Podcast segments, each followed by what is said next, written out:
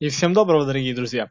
Рад вас приветствовать в новом выпуске моего подкаста «Волк кино», подкаста о кино. А, сегодня я хотел порекомендовать бы вам две, две картины, которые из них вы уже видите по названию, поэтому никакой тайны из этого не будет. Почему две? Потому что прошлые два выпуска были с одним фильмом, с подобным и с, с королем острова Бастой, кто не знает, ссылки на подкасты я дам в описании. Я все-таки перекину этот э, подкаст на YouTube, вы сами в этом убедитесь. Итак, э, картина первая, это ЖКВД. Если кто не понял и просто не увидел по аватарке, не понял, это картина, это э, ну, драма, то есть э, чистейшая драма. Тут как бы даже указана комедия в жанре, э, в жанрах. Я сижу на кинопоиске. Здесь указано три таких основных жанра. Это драма, комедия и криминал. Я, к сожалению, не особо заметил, где здесь может быть комедия. Да, там есть моменты смешные, но их так мало, да и они в принципе не к месту, вообще никак не к месту. Картина ЖКВД – это расшифровка имени, сценического имени Жан-Клода Ван Дамма. Э, на самом деле его зовут несколько иначе, и это указывается в картине. Значит, суть картины. Я описание э, читать не буду. Э, к сожалению, из, из прошлых двух-трех выпусков, двух выпусков стало ясно, что читать описание – это не мое. Я скажу своими словами. Суть истории состоит в следующем. Эта картина, в принципе, является в некоторой степени автобиографичной для Жана Клода Ван Дамма, то есть главного героя. Он играет главную роль в этой картине. И многие моменты, которые здесь указаны в этом фильме, они э, очень авто, автобиографичны, потому что, э, в принципе, сценарий был списан с некоторых его жизненных ситуаций все, ну ладно, очень многое, что происходит в этом фильме, действительно происходило на самом деле. В чем соль картины? Картина начинается с того, что э, с экшн-сцены, с огромной такой экшн-сцены, э, именно сцены, которая э, она снимается. То есть получается фильм в фильме. Э, сцена эта довольно длительная, и я даже боюсь представить, как, каких усилий в принципе это стоило Жану Клоду. Э, затем в интересных фактах, знаете ли вы что, эта сцена, которая идет самой первой в фильме, вот буквально с самого начала, он там всех раскидывает, то есть стандартный там а-ля боевик 80-х, там в майке бегает, вот прям туда, вот далеко, к 90-м, к 80-м а бегает, всех раскидывает, плохишей. Эта сцена снималась последней, крайней в картине, просто потому, что она была очень, э, ну, вероятность травматичности была очень высока. Поэтому она снималась последней. А затем сцена эта снимается, значит, мотор, значит, звучит стоп, э, и Жан-Клод подходит, значит, к режиссеру. Это, я не думаю, будет, что будет слишком большим спойлером. Это в начале картины рассказать, думаю, можно подходит к э, режиссеру картины, такому тайванцу, он сидит просто тупо ни, ни, ни на что не обращает внимания, тупо дротики в, там, в табличку Голливуд кидает дротики. Тоже такая вот аллюзия некоторая. И, значит, Жан-Клод говорит, что я, конечно, все понимаю, что я там звезда, но мне уже там 47 лет. На момент съемок фильма, фильм, фильм вышел в 2000, 2008 году мне 47 лет, и я как бы сложно это все снять одним дублем. И в это веришь, потому что это действительно сложно снять одним дублем. Вот. Потом, значит, все это дело прекращается, заворачивается, и тут повествование переключается в другое время, в другую сцену. Он приезжает, ну, то есть как переключается повествование на обычный видеосалон в Брюсселе, это, в принципе, то есть, в, там, если правильно все понимаю, в Австрии, а, в его родной город. Родной город Жана Клода Ван Дамма. А, там его и родители его живут, э, то есть э, все как бы, ну, все завязано на реальной жизни Жана Клода Ван Дамма. Вот, Бельгия, снимался он в Бельгии, Люксембурге и Франции, фильм сам. Итак, он приезжает туда на такси, э, то ли со съемок он приезжает, то ли на съемки он приезжает, все у него не ладится, у него судебные тяжбы, он ребенка своего э, пытается отсудить, э, ну, не то чтобы отсудить у матери, ребенок должен решить, с кем ему жить. А ребенок э, берет и решает, что я хочу жить с мамой. Почему ты хочешь жить с мамой? Он говорит, ну, а девочка говорит, что Потому что отца моего постоянно показывают всяких телешоу, и, э, и надо мной смеются другие. Э, Жан-Клод сидит в суде, пытается, значит, оправдаться. Там такой прокурор, американский такой чисто прокурор, у нас такого как бы себе не позволяют. Там можно, ну, я, я так понимаю, там можно более-менее такую гражданскую, строгую, но гражданскую одежду носить прокурором. Если, ну, по-моему, да, так. Я все-таки не вникал в тонкости американского судопроизводства, но, значит, э, скажем так, прокурор э, берет там несколько стопку таких дисков мощных, DVD-шных, берет эти, эту стопку и, значит, начинает перечислять, мол, э, как этот такой человек, Жан-Клод Ван Дам, звезда, может, значит, э, воспитывать ребенка, если он в каждой второй картине, типа, умирает, то, то там он кому-то душит, то кого-то он там э, ну, давит, раз, кого-то там ножом врежет. В общем, мрак. Э, в итоге ребенок остается с матерью. По собственному желанию ребенка девочка остается с матерью. Э, и он пытается э, найти деньги, э, потом уже вот начинает пытаться найти деньги на адвоката, оплатить услуги, потому что он тоже задолжал. У него, не, у него проблемы, карта у него не ладится. Но, в общем, суть не в этом. Я углубился очень далеко в такие дебри. А тем более я хочу два фильма все-таки сегодня рассказать. Поэтому двинемся дальше. Он приезжает, его, ну, с аэропорта его забирает там женщина такая, вот, знаете, у нас был сериал «Таксистка». Вот там играла роль актриса. Я, к сожалению, не помню ее имени. Она вот в «Сватах» играла. И вот такая тоже бабища такая, достав... доставучая такая, мощная такая сбитая баба. И она начинает его доставать, типа, а, вы Жан-Клод Ван Дам, там, поговорите со мной, а он устал. У него там 2-3 перелета было за сутки, он просто, он не спал. Ну, понятно, человек уже не, не молодой, Э, он устал, говорит, ну, пожалуйста, дайте мне немножко, вот я просто хочу отдохнуть. Он говорит, а, вы, значит, не такой, как вы в фильмах, в фильмах вы круче, лучше, вас тут все боготворят, а вы, значит, сволочь. Вот, э, он приезжает и отправляется на почту.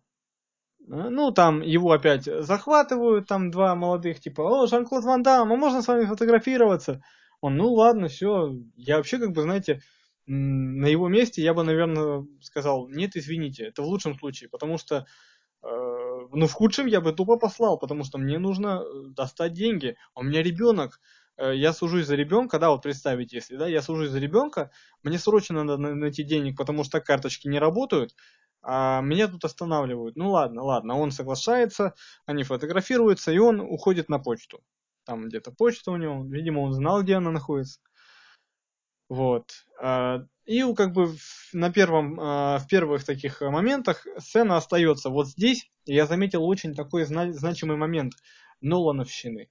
История в истории в истории. Вот такая вот. То есть это начало вот такое тоже. Очень похоже, были отсылочки к началу. Ну, я их увидел там. Туда-сюда. И вот, значит, остается, история переключается с него ну, грубо говоря, она, она начинается с этих, с этих двух парней, она начинается. А, и потом, значит, э, переключается на этих двух парней, они там все, а, это Жан-Клод Ван Дам. А, они перепираются, значит, там с э, таксисткой, которая его довозила. Тут, значит, подходит полицейский, типа, что у вас происходит? Он говорит, вот, смотрите, у нас Жан-Клод Ван Дам фотографии показывает. А, да, он, типа, добился всего, а у тебя, типа, какая там... Ну, обращается к таксистке. Типа, у тебя какая судьба? От аэропорта и домой и обратно? Ну и все, значит, да, да, да, да, да. И тут звучит выстрел. Выстрел, несколько выстрелов, тот, значит, паника начинается. А, что произошло? И выстрел раздается со стороны как раз той самой м- почты. Той самой почты, на которую уходит Ван Дам. Э- полицейский пытается, значит, э- понять, что происходит. Туда, значит, бьется, долбится. Ван Дам на секунду выглядывает, пытается закрыть жалюзи и говорит «Уходи! Уходи!» я сказал! «Уходи! Уйди!» И опять значит, раздаются значит, выстрелы, э, они приоткрывают шторку, там э, типа вот, ну, гаражные такие э, ворота такие открываются вверх, они приоткрывают шторку и начинают стрелять. Стреляют долго кто-то. То есть Ван Дам начинает стрелять. И вот тут первый такой вот шок. Типа, что? Ван Дам, герой моего детства, ну это в прямом смысле так, герой моего детства э, играет самого себя, и в этом фильме он играет плохиша. То есть тут даже нет никаких ролей, ни, там Вилей, Вилейнов там из «Неудержимых 2», нет, нету этого. Э, как? Что вообще происходит? И вот этим фильм цепляет в первые там 20 минут, даже меньше, минут 15 первые вот это все происходит, вот этим фильм цепляет очень жестко. Хочу отметить немножко визуальный ряд. Он мне напомнил одновременно два фильма. Э, вернее, сначала он мне напомнил картину Балабанова, одну картину Балабанова про уродов и людей, просто потому что, ну и, наверное, «Мертвец». Я, к сожалению, «Мертвеца» еще не смотрел с Депом. Посмотрю, э, потом скажу, что похож или не похож. Не обращайте внимания на клики, у меня все-таки там еще открыты всякие сайты, сайты, сайты. И, значит, э, на уродов, э, ну, очень похоже э, визуальный ряд на фильм про уродов и людей и на брата. На достопочтенного культового брата. Чем похоже?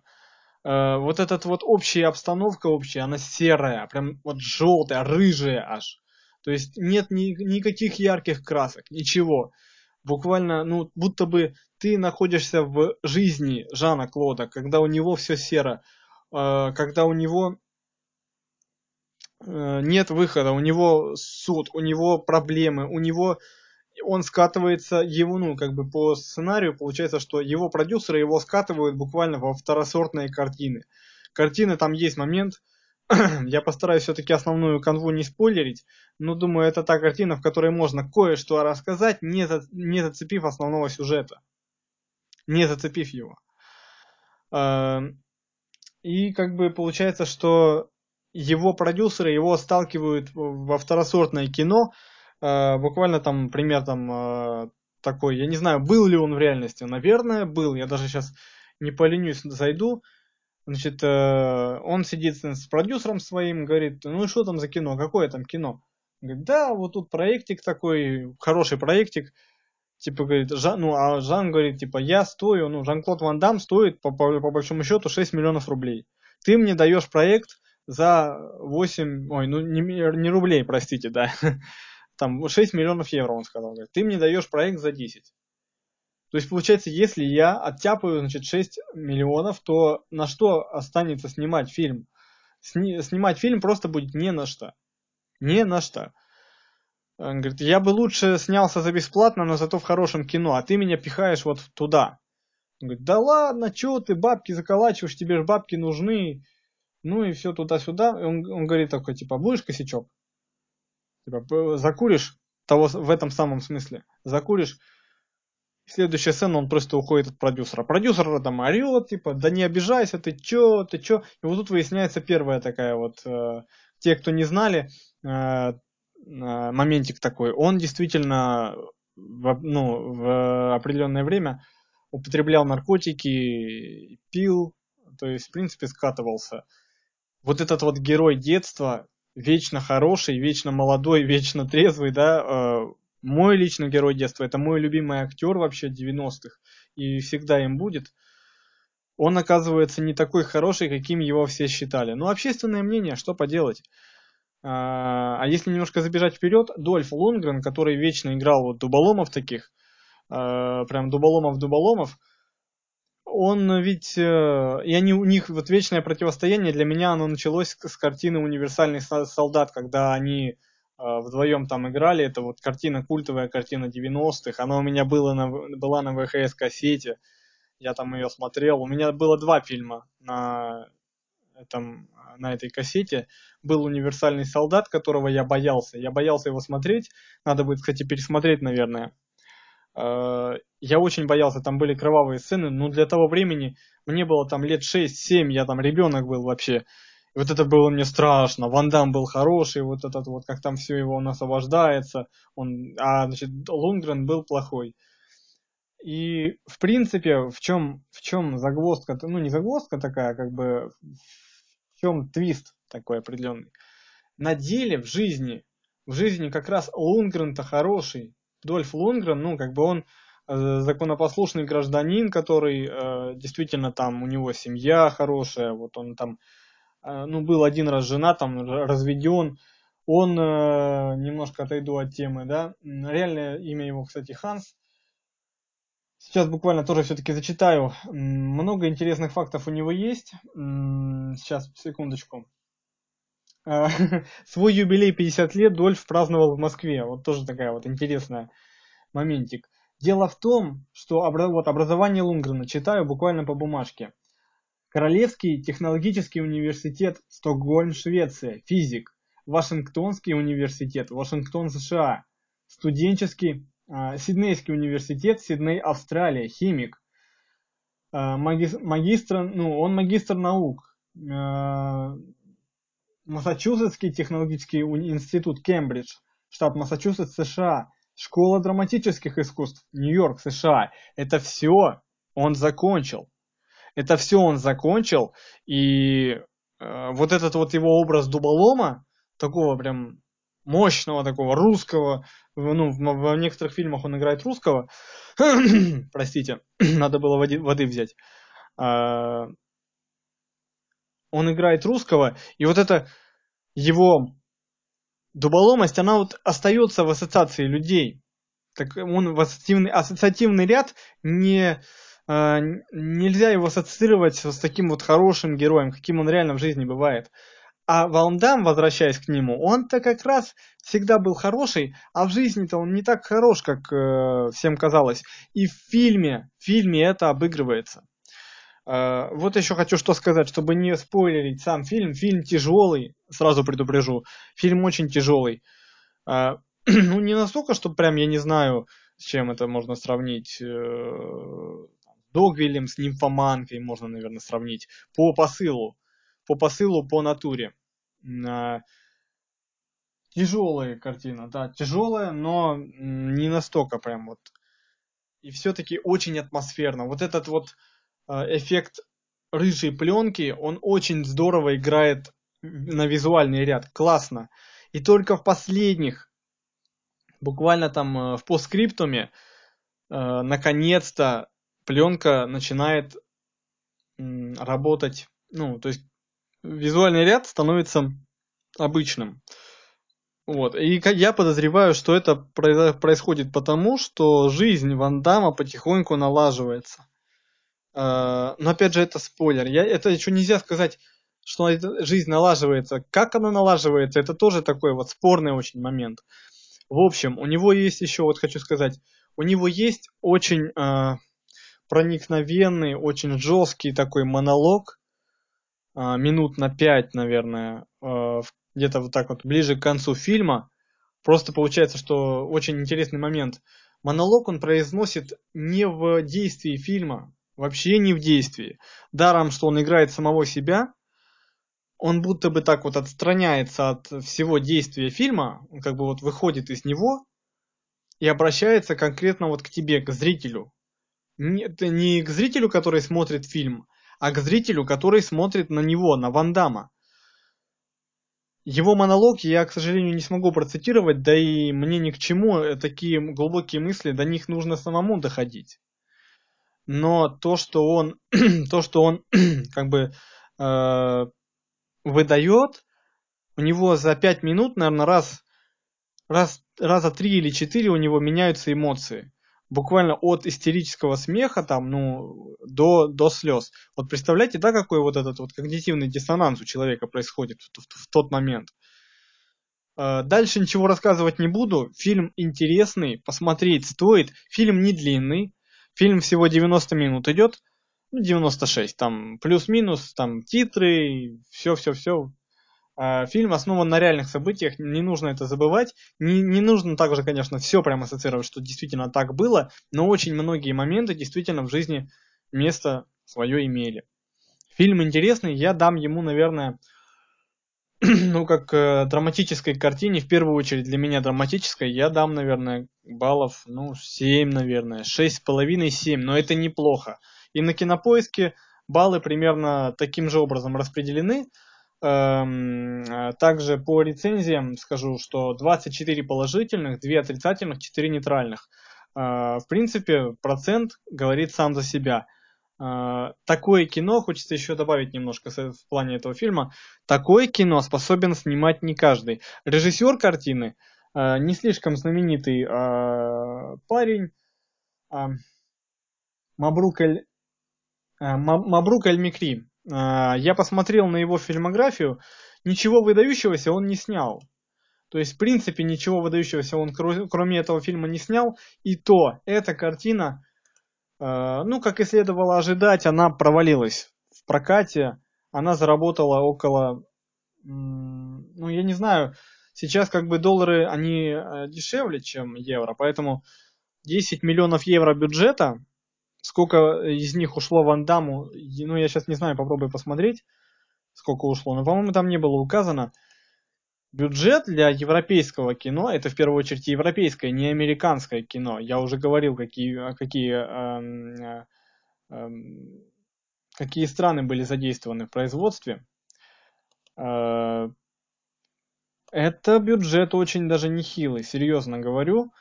Но фильм провалился ожидаемо в прокате. Но фильм хороший. Многие картины, которые проваливаются в прокате, они э, действительно достойны просмотра. Посмотрите, не пожалеете. Шесть с половиной, семь баллов для прям фанатов. То есть мне, для меня это чисто вот сам вот этот вот постоянно крутящийся кругом Ван Дам.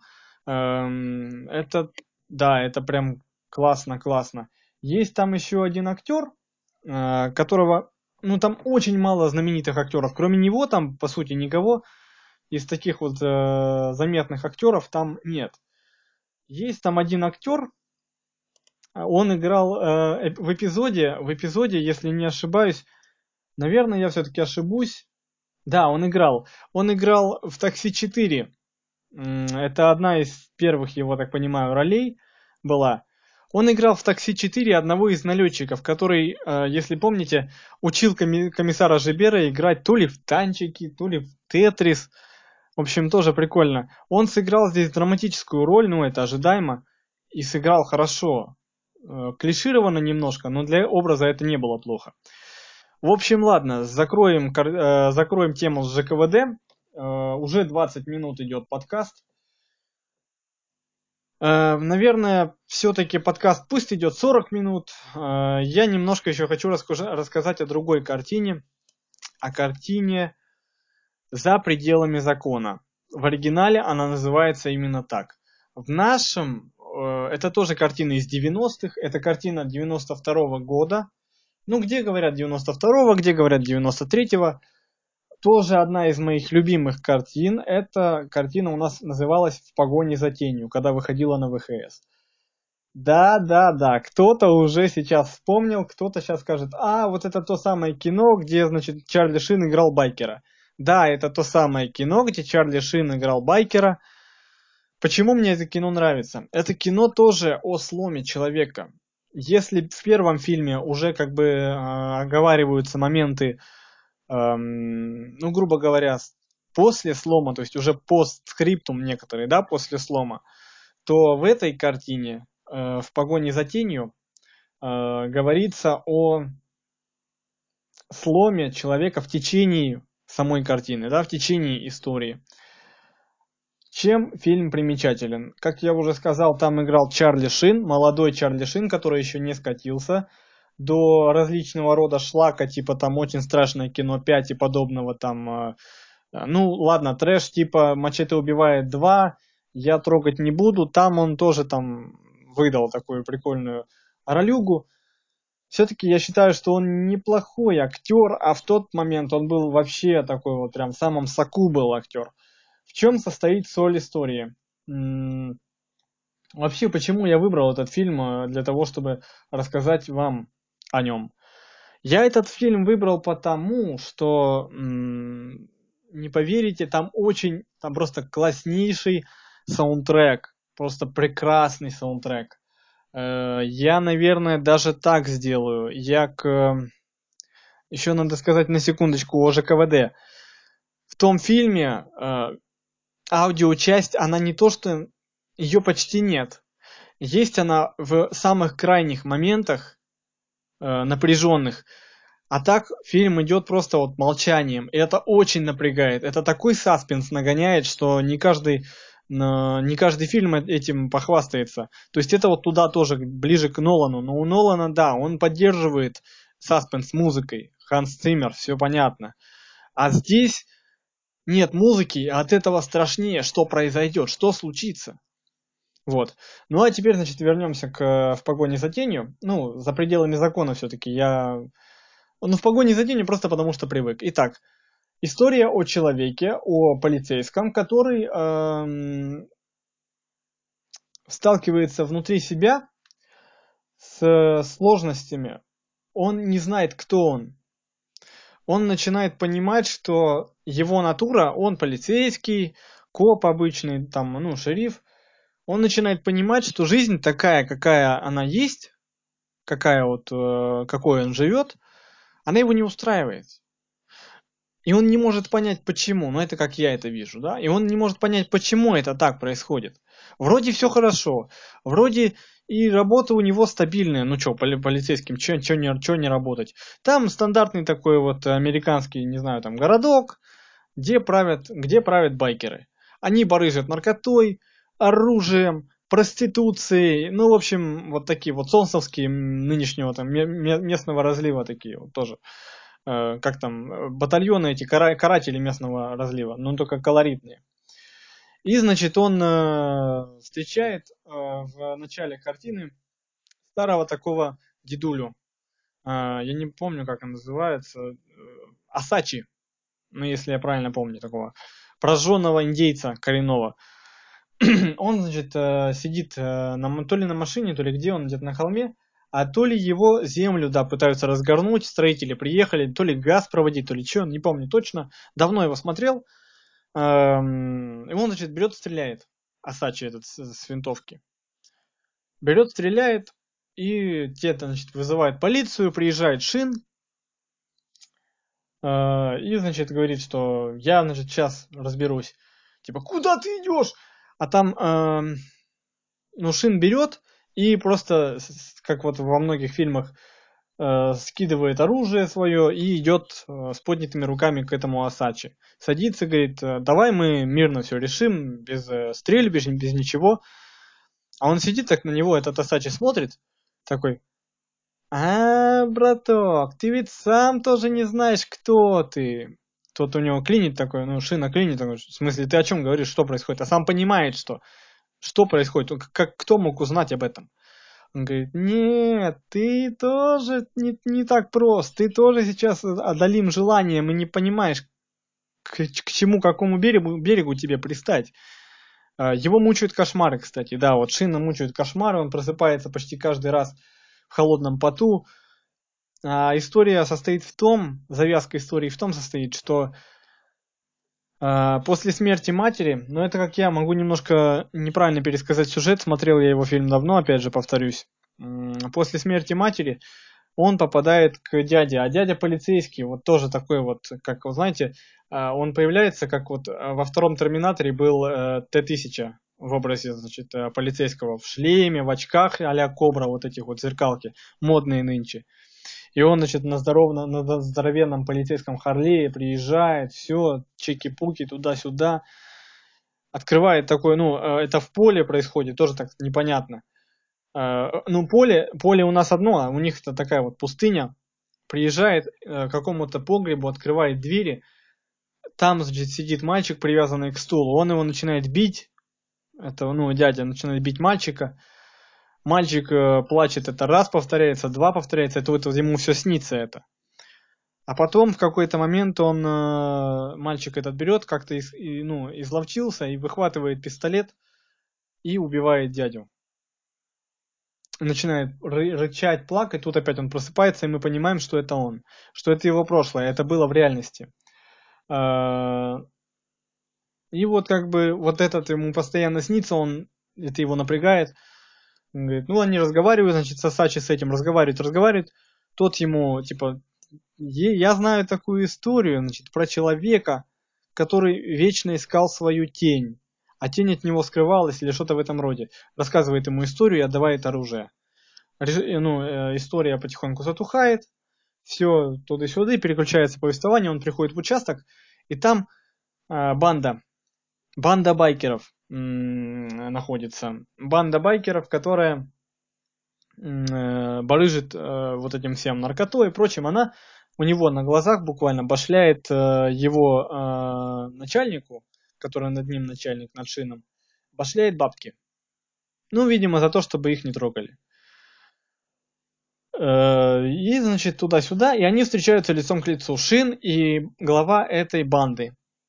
Его играет тоже мною уважаемый актер, нынче уже тоже скатившийся, к сожалению, Майкл Мэтсон. Но актер был в свое время действительно хороший, великий, он в «Бешеных псах» играл.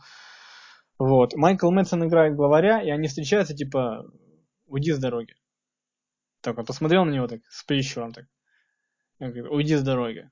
Он от, отходит все туда-сюда.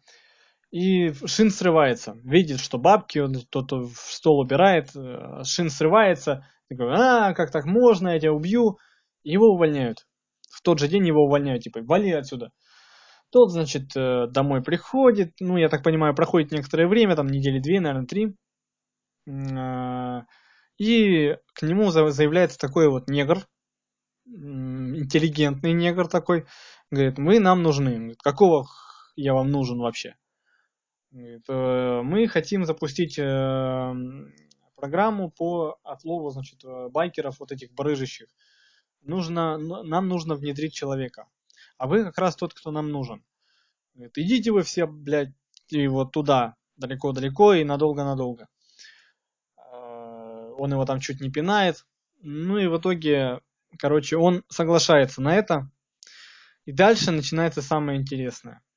Он э, пытается, значит, э, ему выдается, выдаются деньги. Он пытается за это, ну, за эти деньги в течение некоторых недель или даже месяцев купить оружие оружие купить, там, наркоту купить. Он, ну, тупо приходит к клубу, так, это, что, наркота есть, на, бабки. Те такие, чудак какой-то, и уходит. Хотя понятно, что все это у них есть. И когда он уже окончательно отчаивается, э, к нему подсаживается такой вот парень. Ну, э, еще отдельно надо сказать про озвучку, про переводы, которые ходили у нас по рукам а, на кассетах тогда еще. Было несколько вариантов озвучек. У меня ВКонтакте, кому интересно, лежат, ну, наверное, 4 или 5 вариантов озвучки. Один прикольнее другого. Там есть, например, в одной из озвучек есть герой, которого, у, которого, у которого кличка Овсянка. Тоже вот непонятно, почему, что к чему была Овсянка кличка, ну ладно. К нему, значит, подсаживается парень такой, одноглазый, ну, притом у него глаз вытек, или выбит был, а он, в общем, на один глаз не видел, но у него повязки нет, он глаз есть, но он им не видит, как собака слеп, слепнущая.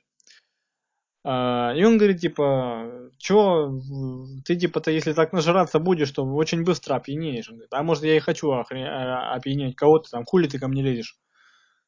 Он такой, а, брат, может быть, тогда попьем вместе, ну и туда-сюда. Они что-то говорят, говорят, говорят, а ты, типа, что ты нажираешься? Говорит, да я вот наркоту купить не могу. Ты что, полицейский, что типа, это?